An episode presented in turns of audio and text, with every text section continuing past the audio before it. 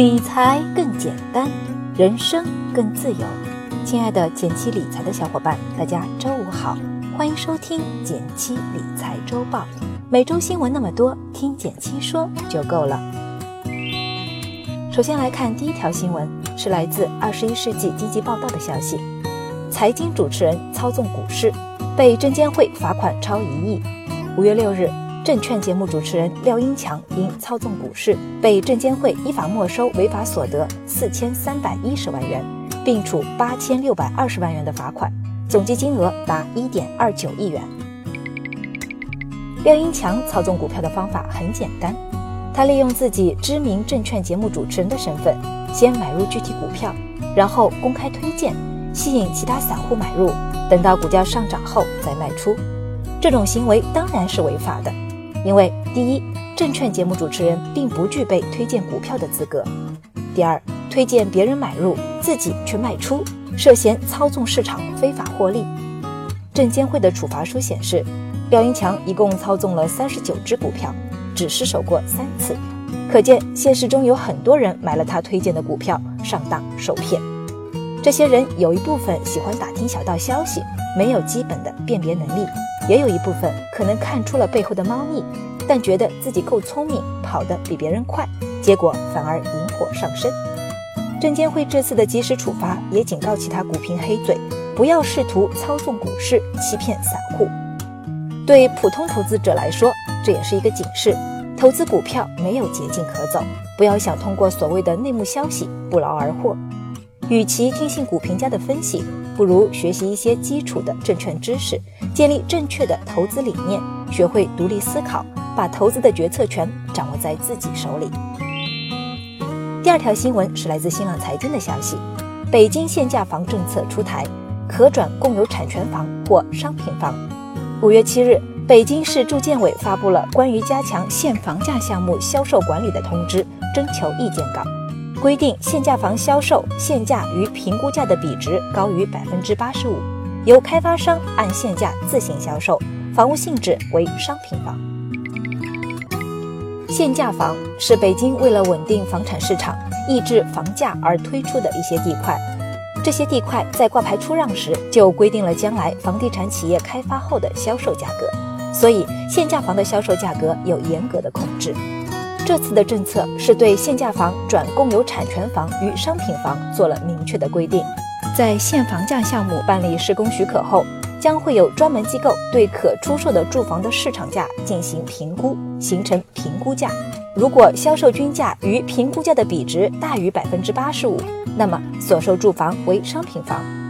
如果销售均价比评估价小于百分之八十五，那么所售住房为共有产权房。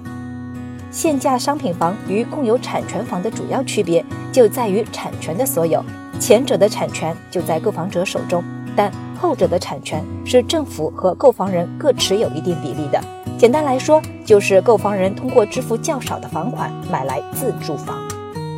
这里需要注意的是：一、商品房的购买者取得分户不动产登记证书或契税完税凭证后满五年才能将房产转手；二、共有产权房的购买者，可以在取得房产证或契税完税凭证五年后，在政府平台上进行转让，并按一定比例和政府分享卖房收益。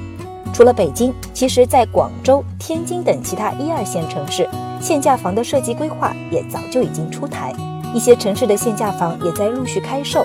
考虑买房的朋友可以关注一下自己所在城市的限价房的政策哦。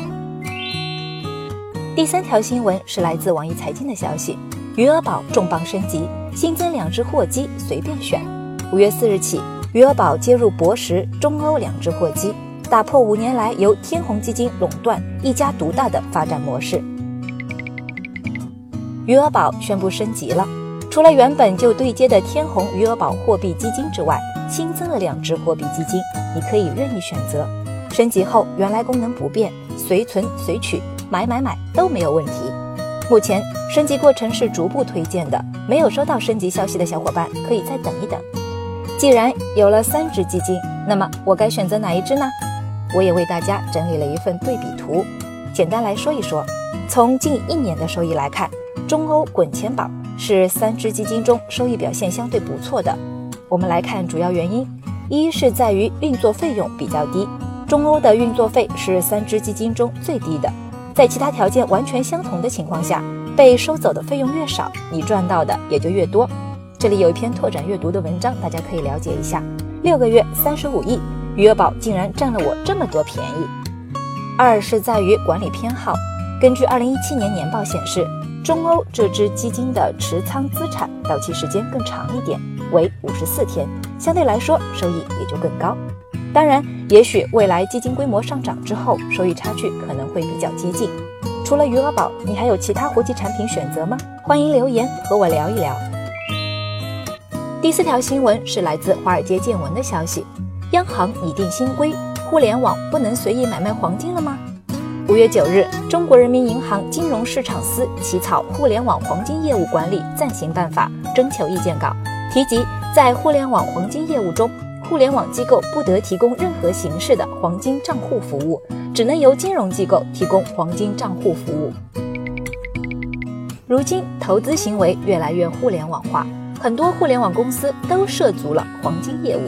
此次意见稿规定，互联网公司未来只能代销黄金产品，而不得再提供黄金账户服务，以及黄金份额转让、清算、结算、交割在内的其他黄金业务。相较而言，BAT 等大型互联网公司已然很规范，但仍有需要调整的地方。比如腾讯的黄金红包，实质就是黄金份额转让，因此以后确实无法再发黄金红包了。至于此次重点清理的对象，则更多是小互联网平台，这些平台没有业务门槛，推销时还存在大量的违规行为。另外，意见稿也明确给出了能提供黄金账户服务的机构清单，均为银行。除四大行外，中信、兴业、招商、平安、浦发、广发等等，共十六家耳熟能详的银行均在表列。毕竟，在资金监管、风险控制方面，银行还是比互联网企业严格得多。而按这个思路，同为贵金属、业务形式也极其相似的白银业务纳入监管，也是大势所趋。总之，大家以后在互联网平台投资黄金时，一定擦亮眼睛，看清楚开户协议是不是和银行签署的就对了。任何除银行外让你开立黄金账户的行为都是耍流氓。关于黄金投资渠道，你也可以参考这篇文章《超强黄金科普》。最后来到了我们的一句话新闻时间，皇上你也该知道一下。来自新浪网的消息。中国四月 CPI 同比上涨百分之一点八，低于预期百分之一点九，不及前值百分之二点一。四月 CPI 同比涨幅回落，统计局解读认为，猪肉价格同比下降百分之十六点一，影响 CPI 下降约零点四三个百分点。来自环球网的消息，五月九日，美国总统特朗普宣布，美国将退出伊朗核协议，并计划对伊朗实施最高级别经济制裁后。国际油价升至近三年半以来的高点，美国股市能源股上涨百分之零点七八。感谢大家收听今天的减七理财周报，一同感知正在发生的变化，提高经济敏感度。更多投资新闻解读及理财科普，欢迎关注我们的公众号“减七独财”，简单的减，汉字的七，我在那里等你。